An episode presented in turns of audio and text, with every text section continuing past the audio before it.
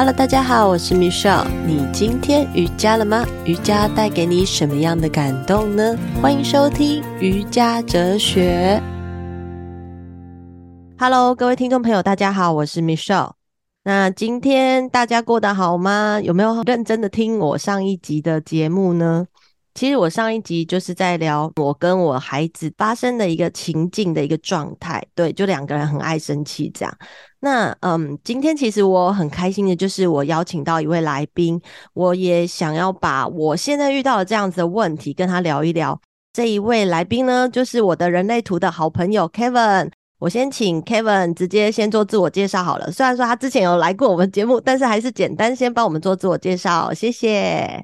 Hello，大家好，我是 Kevin。然后呢，我是香港来的，然后现在住在台湾的朋友。我主要是学了人类图大概七年左右，在过去这几年开始就去尝试把人类图的一些智慧结合在一个职场的应用啊，或者是在找人生方向的这一些课题上面。所以有机会当时跟 Michelle 认识，然后就是对，就有这一次机会我们去合作了。真的超棒的，就是大家如果你真的很想要知道说。跟人类图相关的一定要找 Kevin，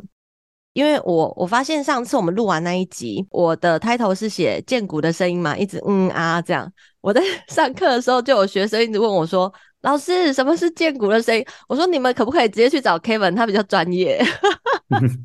我觉得很可爱，对，就学生其实蛮蛮有趣的。不过今天就是嗯，荐骨的声音这个。我觉得也许等一下我们可以简单的带过，或许在我们等一下聊的内容，也许可能会带到，也不一定。但是我其实今天想要跟 Kevin 聊的，主要就是我上一次跟我的孩子在一个这样子的一个情绪状态下，两个人一开始都是很生气的。那我是一个生产者，我的孩子是那个百分之一的那个反应者。嗯，我我觉得我们两个在那个状态下，其实我自己的感受是很不舒服，但是我又看到他非常非常愤怒的那种感觉。老实讲，其实身为一个妈妈，我的第一个反应啊，就不是我用瑜伽的那种思维很平静的去想，心里哦，心里就会想说啊，我好歹是你妈诶，你怎么可以这样子对我？嗯、对，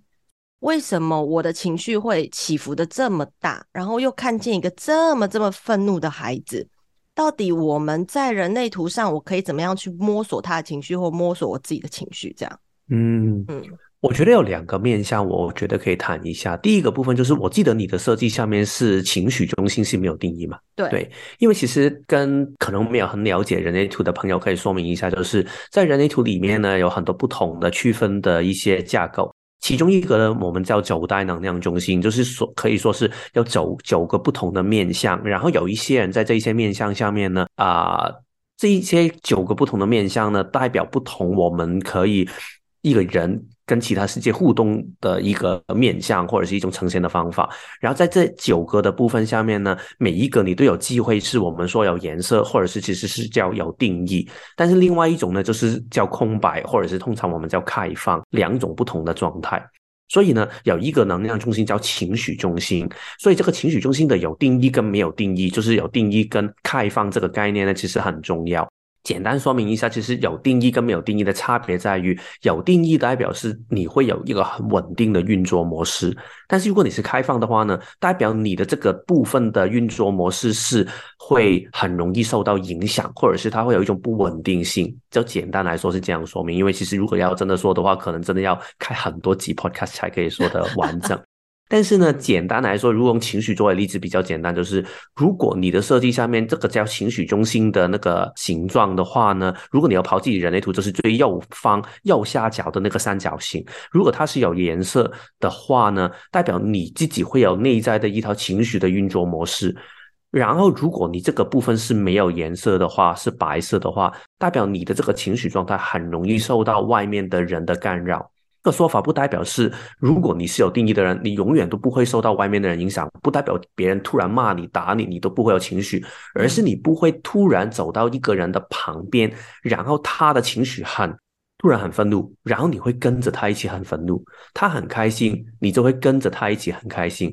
这种感觉其实听起来会有一点点的抽象，但是在人类图的世界下面呢，所有东西其实都是能量在沟通。换句话来说。如果突然你今天你走在街上，然后你的情绪中心是没有定义的话，是开放的话。然后你走在街上，你可能明明心情本身是很好的，但是你经过可能一个一个 shopping mall 一个购物中心的好了，可能去搜狗好了，然后突然今天下班，每一个人他的情绪都很低落的时候呢，你会突然经过那个路上，突然你的心情就会变得也一起很低落，因为你的情绪就是这样受到别人的影响。但是在这个情况，在情绪中心有定义的人身上是比较不会发生的，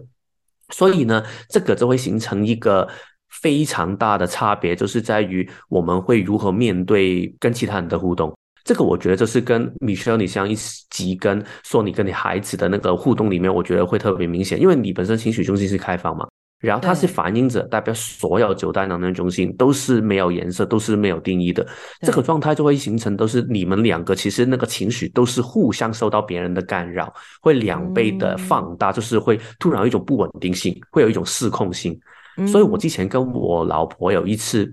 在刚学人类图的时候，曾经发生过一次事情，就是我们吵架。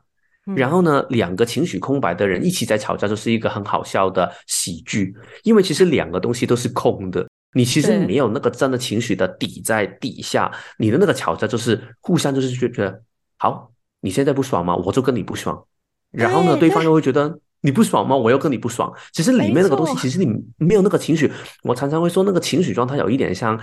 那种叫“我要跟你玉石俱焚”？对对对对，玉石俱焚，没错。当下那种感觉真的情绪很大哎，你就是很想，就是哦，怎么会这样？然后他怎么又这样？然后就好像一层一层一直堆上去。对对对对对对。对，然后你刚刚讲的时候，我突然出现一个感觉，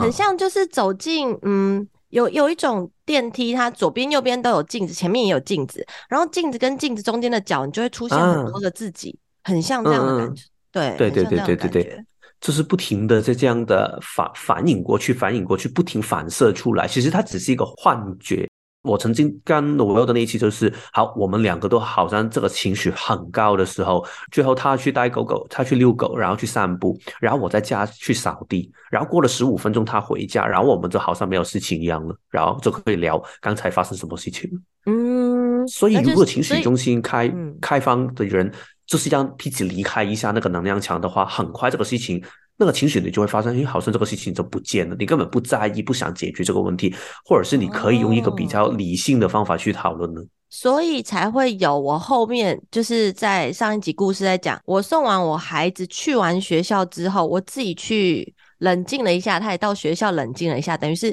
离开了那个场域。嗯嗯。我到了他们班，我重新又讲故事给他听，他也可以很。很理性的来说，哦，就是我早上跟我妈妈吵架，就她也很理性，我也很理性的讲说，对，我们就是吵架，所以我们现在要想一个方式来解决，或者是怎么样让这样的一个状态变得更好，嗯、所以我才会想到，对对对哦，那就感恩这样，哦，嗯、原来是这样，蛮有趣的。你 会感觉到那个感觉会有一点很大差别，好像突然你会觉得，哎，我刚才在做什么？有一点像好像那一种就是突然给，嗯，有一种幻觉的感觉，就是好像那一种就是。叫什么？就是好像如果你去一个地方，对对对，突然就是哎哎，我发生什么事情？我刚才在发生什么事情？但是呢，这个不是一个必然的结果，因为这个是很看你自己的觉察。因为你平常要做瑜伽的练习嘛，然后你也要去引导你孩子嘛，所以我觉得你们两个都比较可以看得清哦。现在我的这个当下的情绪是什么？但是情绪中心。嗯开放的人，他会有一个很大的特质，就是如果你没有对自己有这种觉察的话，你会发生什么事情？就是你可能会一直记住刚才发生的那个事情，然后不停去把那个那个柴火加到，对对，一直加进去。所以你会发现很多人就是会这样嘛，就是下班，然后你不喜欢你的老板，然后你回家一直跟另外一半或者是跟你的朋友去投诉你的老板，所以说，哎，他真的很讨厌他什么什么什么，然后你不停堆叠出那个情绪，我也会啊。真的，我以前那个以前上班真的就是这样，压力很大，然后就会、嗯、哦一直碎念，对，嗯嗯嗯、哦，好险我学瑜伽，然后你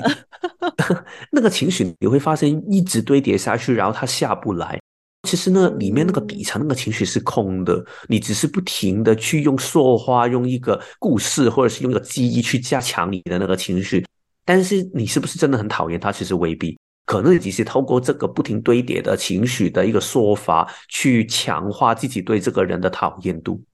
嗯，或或者是对这个事情的讨厌度，就好像用你这个作为例子就好了啦。你也可以回家，然后跟你另外一半，或者是可以跟你的朋友，或者是跟孩子，就是投诉啊。你也可以去在分享那个班的故事的时候，然后公然的去公开的去去去评论你的孩子，就是去发射你的那个情绪的不满。这个也是很多人会做的做法，就是你给我不好看嘛，我现在就给你不好看。不是很多人在用一种这样的不报复的心态去处理事情吗？这个很大程度是情绪中心没有定义的人很喜欢用的方法，而情绪中心没有定义的人占了一半的人数。所以情绪中心没有定义的人，他很喜欢朝这样子负面的一个方式走。那他难道不会比较想说，嗯、呃，能不能缓一缓，能不能让自己安静下来，就是可以不要有冲突了吗？其实很累。对，他会有这样的比较正面一点的思考模式吗？其实所以要看你的觉察是如何，但是我觉得所有的开放性不单只是情绪中心，其实每一个能量中心的开放性，它都代表是一种两极化的表现。所以呢，其实你刚才说的东西会，但是呢，那个他想去，他比较像不是好啊，我现在我有话我就直接说，然后这个情绪当下我不想去，我想避免，然后我就。避免，它比较像是一种逃避，所以他要不逃避，要不就疯狂的去攻击。所以呢，情绪中心没有定人，他很容易会呈现一种状态，就是现在我先不要跟你起冲突，因为呢，你想一下，如果对方的情绪很激动的话，我也会一起很激动。如果这样的话，那代表其实我一定不好受。所以尽可能的时候呢，他会做一个事情，就是他先逃避。如果在情绪中，所以我通常说情绪中心没有定人的人，通常会做一个事情，就是讨好别人，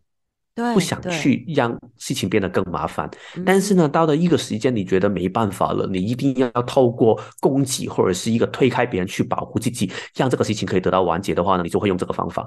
它就会变成两极化。你会一直逃避，一直逃避，好像所有东西啊都没事啊，没事啊，OK，还好还好，没事没事。突然到了一个点。你的那个情绪累积下来，因为你刚才说它不停在里面内化跟强化那个情绪的当初这个点嘛，所以如果说情绪的那个状态是现在是九点钟，我发生了一个事情，然后它就留下来，其实本身九点零五分它那个东西就消失。但是你一直把它强调，他就记住。到十点的时候，那个九点的那个情绪还不停透过你的记忆不停提他的时候，那十点的时候它堆叠，然后十一点堆叠，然后一直堆堆到一个时间，你觉得受不了的时候，你就突然会爆开。所以你会发现很多是在社会上面呢，会做很多恐怖的事情的人，他们很多时候平常是好好先生呢，这是所谓的烂好人，他们很好人，但是突然你不知道为什么你突然为什么会发脾气。为什么你突然会打人，或者是你突然会什么会做出这么恐怖的事情？就是因为那个情绪的那个压抑很大，嗯，然后你释放不了，到了一刻你觉得只可以用这个方法去避开，或者是去让自己喘一口气。对，哦，所以其实这个当下，如果可以觉察到，我们可以冷静下来的话，嗯。其实会好很多诶、欸，因为我觉得照你刚刚这样讲的时候，我去回想我儿子有时候他真的很生气，很生气，他可以气好久哦。但是如果我当下有觉察到，我就说你去房间冷静一下，然后好好呼吸，眼睛闭起来。他很讨厌眼睛闭起来，因为我觉得他感觉好像就是要面对自己了，所以他都不要不要我不要，就会很大声。可是我就会在旁边，我忍住我的脾气，然后就会跟他说呼吸。好好呼吸，然后他就会放软，他就会跟我说：“嗯，我现在需要冷静一下，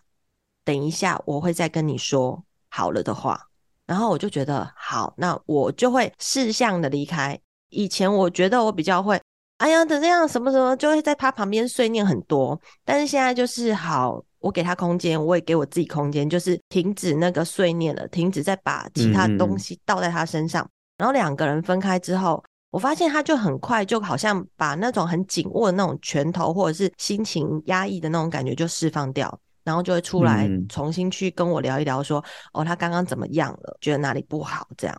我觉得有进步诶。其实你刚才说起来的时候，让我想到一个画面，就是大家应该都曾经尝尝试过会有感冒吗？感冒吗？对啊。然后呢，如果你有感冒的时候呢，会不会就是有一种情况，就是如果你一家人住在一起的时候，就就是会互相感染吗？明明我好了，然后我就感染对方，然后对方好了，然后就是互相感染。所以现在要做的情况就是，只要大家都各自的去保持一个适当的距离的时候呢，大家才会有机会一起好。因为要不的话，其实你根本两个人聚在一起的时候，本身那个病毒其实它很快可能会消失掉。但是你两个人聚在一起的时候，你就会互相这样堆叠。所以你刚才跟你孩子的那个做法其实是很好的。如果真的那个情况允许的话，尽量就可以让彼此有一个空间。当然，这个也需要技巧，因为刚才你说那个说法，我觉得是挺不错的。但是如果你想的话，也可以小稍微的改良一下，不要让那个孩子觉得现在是你要去房间，而是我们各自回自己的空间。哦，了解，就我们一起去各自的空间。对对对。那那有一段的距离嘛？要距离多远，我才能跟着跟他切割掉那个能量场啊？用人类图的角度来说呢，其实我们的能量场的大小大概是一只手伸直两倍，然后画一个大圆圈，上下左右都是。所以其实你可以幻想，如果你现在住的房子它是楼高比较不高高的话呢，可能你已经是叠在别人的能量场下面了。所以其实大概那个空间就是这样的一个概念。所以尽量我觉得分一个看房间已经可以，如果允许的话，当然就是远一点就更好一点了。但是尽可能了，我觉得这个，嗯嗯嗯嗯。哇，我觉得这个蛮蛮不错的一个方式，我下次来试看看。就是刚好是房子的对角线，好了，两个人各自在一边，对对对对，就比较不会受到干扰。我觉得你刚才说的那个问题，其实会出现呢。我想回答的另外一个面向，就是很多时候这个我觉得是很困难的。嗯、但是呢，作为爸妈最难，但是最我觉得有帮助的事情，就是让自己跟孩子的角色变得不一样。很多时候，爸妈没有办法，因为其实你很多事情要忙，你要上班，可能你还要做自己喜欢的事情，然后还要顾孩子，很容易会把那种情绪突然堆叠起来，然后觉得你这个孩子的麻烦会让我做不到我的事情，然后他就会愤怒。所以我觉得很真的，我觉得人性就是这样，你没有办法可以完全避免到这个事情。但是呢，如果你用一个命令的方法去让你的孩子去配合，然后觉得啊，好像现在是他的问题，然后你现在情绪不好，所以你要。去避开一下，这个能量会说话的。然后人类图里面很强调一个事情，就是每一个人的互动是用能量场去决定那个互动的模式，而不是那个身份。换句话来说，如果一个你跟你的孩子相处，其实你们的能量场虽然不同，一个是生产者，一个是反映者，但是我先在这里不说的太复杂。但是简单来说，就是两个能量，其实他不会管你现在你的关系是母亲跟孩子。对于你来说，其实如果另外你遇上一个反应者，可能是你的同事或者是你的长辈的话，那个能量的互动是用同样的方法对方式对话的。那个身份的不同，只是我们的头脑里面带入的一个角色而已。所以换句话来说呢，如果这个能量的互动如果是不对等，或者是会有冲突的话呢，无论是你的身份是如何的话。可能你也不会在这个关系里面会突然占了一个所谓的要隙，所以其实你还是需要用一个互相尊重的能量的一个方法去互相的磨合。所以为什么刚才说的，尽量让一个方法让对方知道，哦，原来我现在跟你的互动里面，我不是觉得你错啊，因为能量上其实我没有对错，只是我们的能量场上面分开一下，就是这样而已。其实我没有说你做错任何东西。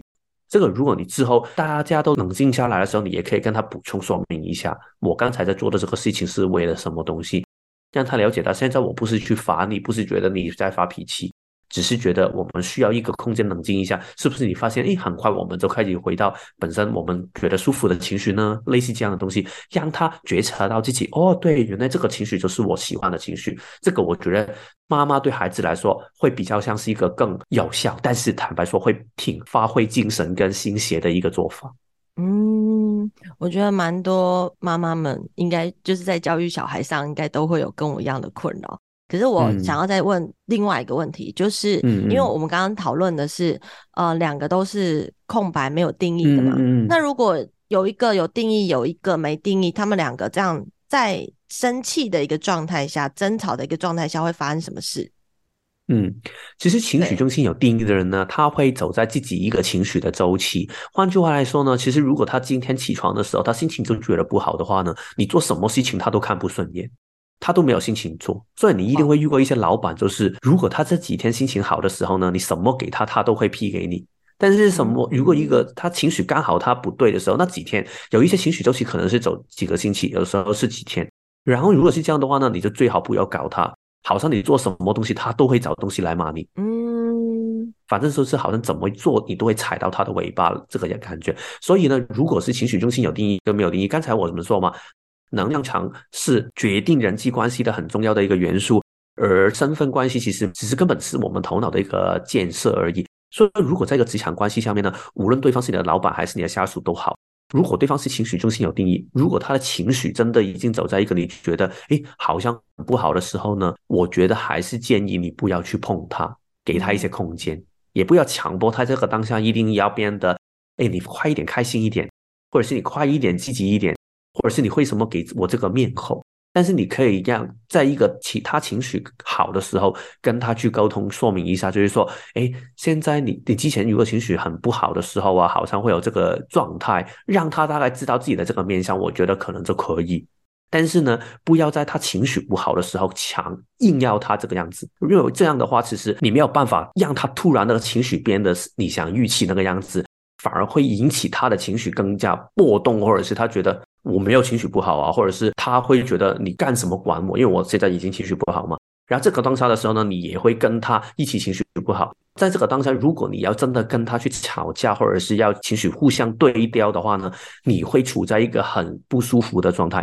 因为我们刚才说，情绪中心开放的人，他到了一个地方，他真的要去逃跑、去离开这个冲突的场景的话，他会用什么方法？他就是会用玉石去焚的一个方法吗？对，然后。用这个方法的话呢，但是你对情绪中心有定义的人没有用啊，因为他就好像一个非常猛烈的一个大火，他一直在笑。其实你冲过去，你跟他玉石俱焚的时候，你只可以跟他就是，我现在跟你拼过。但是对他来说，他就好像一个很大的一个火，然后但是你冲过去，你只是白白的自己痛苦而已。对他来说，他根本不会受到你的影响，因为他的那个情绪的能量很容易就会把你去斩压过去。所以代表情绪有定义的人，他其实能量场是很大的，就是他在发火，他就是真的发火，而那个火是，嗯，我们没有办法特别去灭掉他的，除非我们可能站在他面前，让他就是觉察到他真的在发火，然后怎么样去浇熄他的火，有这个办法吗？嗯对，假设我觉得定义，对，我觉得一个先说一个说法，就是他的那个，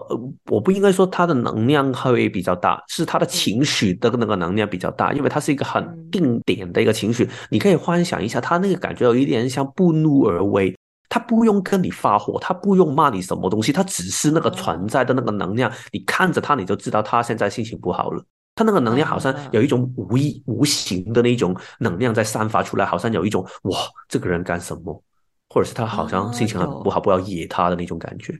嗯哼哼，有有有这种，我我曾经有遇过这样的人。然后因为我可能我没有定义嘛，所以我站在这样子，就是有一个气场在的那样子的人，我突然我就会觉得啊，是不是我讲错什么让他生气了？我会有这种感觉，对，然后就想要对情绪中心开放的人很容易会这样啊，觉得是不是我做错了什么？都一直觉得都是我的错。所以你会发现有一个状态，就是我们刚才说很容易会讨好别人嘛。所以那个讨好别人会怎么做？就是可能你会在这个事情，你看到爸爸，哎，今天下班好像心情很不好，然后你去倒杯茶，但是他反反而骂你。我我没有说要喝喝啊，你给我干什么？对，如果你这样的话，所以你就会觉得，哦，我已经对你这么礼貌了，你干什么？就是你就会这样堆叠出来。所以为什么我说尽量在这个时期时间不要碰他们太多？你可以展示出你的关怀，但是你不要强迫他们把他们的情绪扭曲到一个好的事情。你只需要明白，他现在这个就好像天晴跟下雨啊，你不会改变那个天气啊。对他们来说，那个内在的情绪他们也没办法控制，就是好像一个天气。所以就是允许这个情绪慢慢的去释放出来。但是你可以做的事情，就是在情绪他们比较平稳或者是比较好的时间跟他讨论。其实最好的是情绪平稳的时间。因为情绪好的时间呢，他不见得会想跟你说明这个东西。他们情绪好的时候，他们就会哔哩吧啦，可能会找别人去互动啊，或者是他就会自己去抓你去做什么东西。他根本不想听这一些过去负面的东西。但是他们有时候就会走到一个比较负面的状态，他们自己就会知道，哦，这个事情我好像对刚才发生那个情绪状态，我好像有一点感看法了。然后好像我想解决这个问题，通常是这个比较平稳的状态里面，就是高跟低中间的平稳的状态，他们才会去慢慢思考跟去觉察自己更多。但是在最高跟最低的时候，其实他们很难觉察的。哦，那我大概可以分辨出来了。对，如果情绪有定义的人，他在当下的感觉，他其实很火，但是其实他他就觉得啊，我就是火啊，就这样而已。嗯。可是如果没有定义的，就是。哎呀，好像是我的问题，就是好像会把那种火吸进来自己这身上，然后就觉得都是我自己问题，那干脆我逃跑这样。哦，或者是我要解决这个火的问题，哦、你一直好像冲进那个火堆里面想灭 火，啊、但是你一直就给那个火消过，烧过来自己身边。对，所以其实最后你只是自己会浪费了自己的体力。我之前有一个朋友，他就是说一个故事，我觉得很有趣啊。他全家都是情绪中心有定义的人，然后他自己一个人情绪空白。然后呢，他说他家里面的相处模式就是，他们情绪一好的时候就去说，哎，我们现在出去哪里哪里吃饭。情绪不好的时候，突然就会骂你。然后那个状态就是，他突然骂你的时候呢，过了可能一个小时之后呢，你跟他们去说明这个事情的时候，他们觉得啊，为什么你还记住这个事情？这个事情已经过去了。嗯，就是因为对情绪中心有定义的人，情绪的那个表达就好像说话跟呼吸一样。其实他们在表达一个情绪的时候，就是我现在情绪不好，我心情不好，我很愤怒，我很开心，就是在那个当下。那个情绪释放完之后呢，这个事情就过去了。所以我刚才那一刻，我很愤怒，我很讨厌我的老板。先说孩子好了，现在我很不喜欢我的孩子，我很生气，我甚至想把他杀掉。但是呢，过了五分钟之后，那个情绪已经释放了，它过去了，没有啊？嗯，刚才这个事情就过去了。但是如果你是他的另外一半，你就会觉得你还在堆叠的过程里面，你还在吸收他刚才的那个愤怒的时候，然后你也觉得很讨厌的时候，他觉得为什么你这么小气啊？这个事情已经过去了。那个情绪中心定义的人说，那这个关系就会变得很奇怪。如果你不理解了解的话，尤其是如果你在亲子关系，你想一下，你现在你的孩子是情绪中心有定义，然后你没有定义。刚才我们说情绪是没有，就是能量是没有阶级性的，所以你就会突然发现，你为什么这个孩子突然这一天心情很闷？但是你明明安排了很多活动跟他一起出去玩，但是他前几天才说他想去，今天他就是一起床闷闷不乐，他说我不去。甚至他的念黑的，然后这样的话，妈妈会不不生气吗？很容易会生气啊。对啊，那这个就是我觉得在实际 应用下面很需要，你真的很需要耐心去做的一个事情，就是好好了解哦，原来孩子是这样的运作，然后可能我某程度上需要尊重他那个情绪波动，尊重不代表你要接受他所有的东西，就是现在今天说完之后，明天他就说说不想要。但是至少你尝试理解他为什么这样做，他不是摆烂，他不是就是不负责任，只是他真的到了这个当下，他的情绪真的不祥了，所以你可以教导他的就是好好的去表达自己的情绪。对，让其他人了解到你在运作的模式是什么样子，也教会他们就是、嗯、哦，原来他们需要留意到自己这个下决定的变化，然后这一种的下决定的变化呢，很容易会影响到别人安排事情，所以呢，让他们知道一下，可能在答应别人之前，可能可以先等过一下子，不要这么冲动的去下决定。这一些就是作为爸妈可以引导他们，但是这个真的要花时间。慢慢去把以往可能会引起冲突的一种关系模式，找到一个比都更舒服一点的一种能量的互动模式。嗯，我发现我发现情绪有定义的人蛮有趣的现象，欸，诶，就是我们帮他辨识出他现在有情绪，但是他就会很理解哦，原来我现在在这个情情绪的当下。如果有机会的话，我觉得他很像是。他们是活在这个当下的一个状态，他比较不会去一直延续或者是牵引的这个情绪到很久很久，因为有时候真的就是没有定义的，我会一直记得之前那个人对我的那种愤怒的感觉，或者是让我很不爽的感觉。对，然后我们好像就是直接加注在这个人身上，对，就是那种那种思绪，是等到我真的成为瑜伽老师之后，比较常觉察，慢慢的会去理解。这个情绪就是那个人的那个当下，或者是这个人的那个样子，就是当时的我跟他在那个时空下背景下而成的一个一个状态。但是如果我们嗯可能隔了两三年之后，现在学习瑜伽了，所以再去回看的时候，你就觉得没有，那就是当下那个感觉。对我来说是这样啊，对。可是如果我今天没有学瑜伽，我其实觉察不到这个，我还是会。等于是记恨或记仇，在当时的那个状态，那个人对我那种感觉不好，所以如果他今天可能说啊拨一通电话来给我，我可能又会觉得啊，他就是这样子的人，嗯、对，就是就是那种让我很讨厌的人之类的。可是我在想，如果是不是有定义的，他其实很轻松的，就是哦好啊，又又好像变成好朋友，他们比较不会有那种牵引的那种感觉在。如果他没有学习瑜伽，不懂得觉察的时候，他是不是就是比较容易放下？对，嗯，应该这样讲。嗯，我觉得那个，但是不是一个绝对值，但是我觉得偏向下面是这样的说法。其实我觉得他们应该这样说，他们也会可能，当然每一个人都会有嘛，就是可能会有一些记忆点，然后也会透过自己的说话话语去强化某一个情绪，因为情绪本身是对我们的身体来说是一个非常大的一个记忆的一个体系。我们很多事情，你想一下，我们记得我们小时候发生过什么事情，大部分都是可能很开心、很伤心、很愤怒，就好像那个那个 Inside Out 那个电影，皮克斯的那个，嗯，你讲的是那个情绪的那一部吗？对，就是有五个不同的情绪在那个下面。哦、忘记它的名称。脑筋急转 弯。啊，脑筋急转弯，对对对，脑筋急转弯。所以其实这个好像那个状态，就是你的那个情绪状态，就是会有有这样的一个一个状态。所以其实我觉得在情绪中心有定义的人下面呢，这个觉察真的很需要，你很容易会透过这一种的情绪去。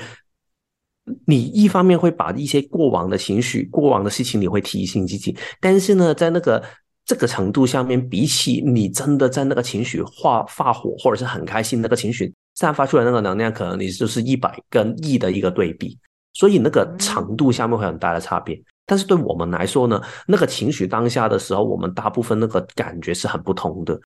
我们很多时候，如果你回想一次你自己骂人的时候呢，你会感觉到自己好像有一种失控跟不受控的感觉的。对对，没错。他们通常呢会把那个情绪释放出来的时候，情绪中心有定义的人释放出来的时候呢，会比较像是一种舒服的感觉。现在我好像把我的情绪释放出来了，嗯、但是当然他们也有学习，就是你需要尊重别人的需要，不可以乱刀情绪，因为这样也会伤到人。这个是他们要学习的。但是对于情绪开放的人，你要学习的就是那个情绪。其实我们跟其他人拼命的话，其实你会越拼越伤。所以通常我之后学了人类图之后，我用了一个不同的方法，就是如果在这个情绪当下，我真的觉得那个情绪太浓了，我需要离开的话，我真的会离开。所以我之前我跟另外一个我的老板在聊东西的时候，然后聊到好像大家都好像情绪开始起来的时候，然后我就会说啊，没关系，我先回去自己的位置，我做事情。嗯，自己让自己逃避，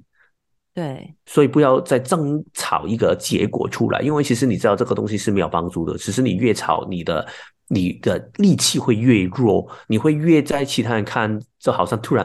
那些有一点像那个小孩突然你发脾气，你不是会打妈妈那种吗？只是你根本打不动对对方啊，你只是自己在发射而已。所以其实我觉得这个就是那种情绪中心的没有定义的状态了。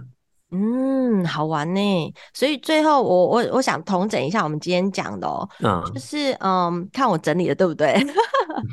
就是在健康的一个状态下，如果情绪中心有定义的人，他就是嗯，让自己在那个情绪当下可以就是释放掉一些这样的情绪，但是他要去感受他当下的情绪的感觉。那如果他有感觉到了，他说出来了，也许对他来讲是好的。就是比较健康，嗯、对。但是他如果把这垃圾一直倒在别人身上，可能会造成别人的困扰。但是他也不会特别觉得说很内疚或者什么，因为他就是我在情绪当中嘛。那如果是未定义，就是开放的一个情绪中心的话，那他的比较健康的一个身体状态，应该是我可以感受到这个情绪了，真的让我很不舒服的，我要快要爆炸了，或者是我压抑了，那我先让自己先逃离，离开那个空间。让自己的心情慢慢的平复下来之后，再来去回想刚刚的事件，也许他就会理出一条比较舒服的道路。我可以简单这样子两个去分析，就是嗯，对，让他的身体怎么样平复到一个比较健康的一个状态下呢？对吧？我觉得也呃，其实大概都是这样。然后我有一点点的小补充，在你说的时候，嗯、我想到一个东西，就是情绪中心有定义的人呢，让自己的释放自己情绪的方法，其实很可以很简单。我觉得，其实情绪中心有定义的人很容易会走在一个位置下面。其实你如果没有觉察的话，你留意不到自己的情绪的时候呢，其实你根本不知道自己在愤怒，你也不知道特别自己在开心。你幻想一下，现在你在登山的时候，你只有走过整整座山，你才知道哦，原来我刚刚走的那一段路是。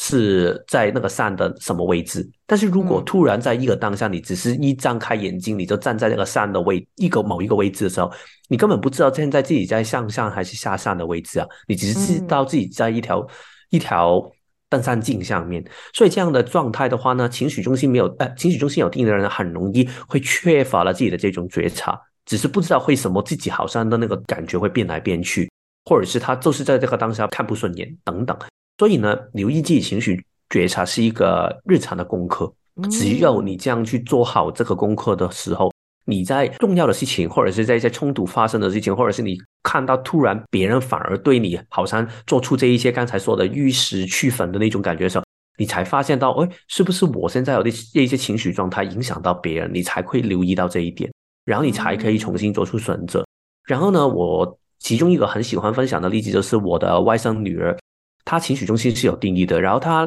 有时候跟他姐姐吵架，或者是他跟他妈妈骂他之后呢，他会拿一包饼干，然后他走到一个垃圾桶旁边，他会把它捏碎它。嗯，然后他就是说，我现在很开心了，蛮好。对啊，所以其实对情绪中心有定义的人来说，他们要释放那个情绪，其实可以很简单，他们一下子就可以释放，只要能找到方法。所以我觉得有两个功课要做。情绪中心有定义的人，如果你是爸妈有知识，不要让自己的情绪一波动的时候就对孩子去骂他，或者是去动手。就是先第一步了解自己的情绪的变化，如何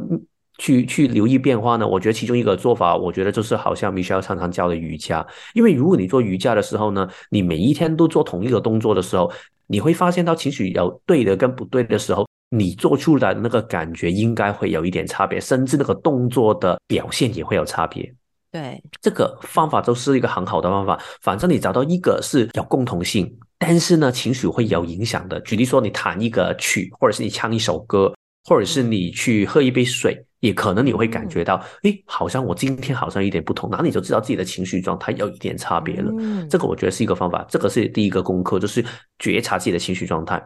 第二个就是。好好去找到一个适合的释放的方法，让自己的情绪懂得在一个很高的时间，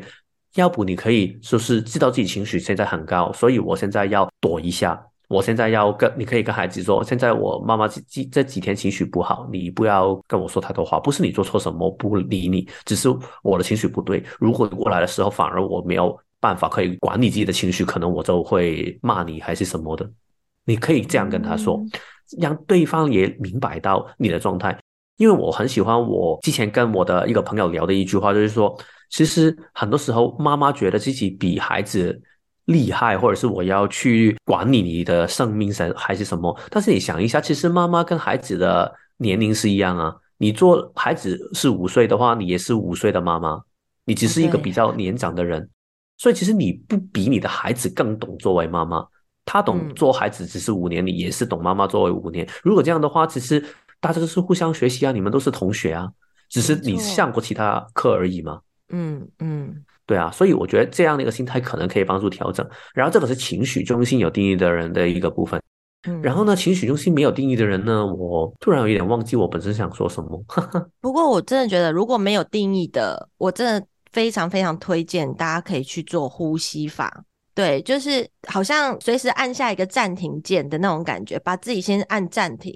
然后你可以选择你要在这里当下呼吸，还是离开那个空间呼吸一下。因为我我在我儿子身上，甚至我自己平常就是有在冥想的这个状态下，我会发现呼吸会从你开始很快，然后慢慢的趋缓的时候，其实情绪就很自动的就会降下来了。那当降下来的时候，就会觉得。嗯哦，我思绪比较清晰了，那就会开始回想刚刚的事件里头到底发生什么事。嗯，也就是因为这样，我才会去思考到为什么这件事情会来到我的生命当中。嗯，就是被我看见这样，那我到底要怎么样去解决它？我才会有就是上一集的那个后续出现。那如果我今天没有好好的呼吸，我会一直一直重复在那个情绪里头，然后只会记得。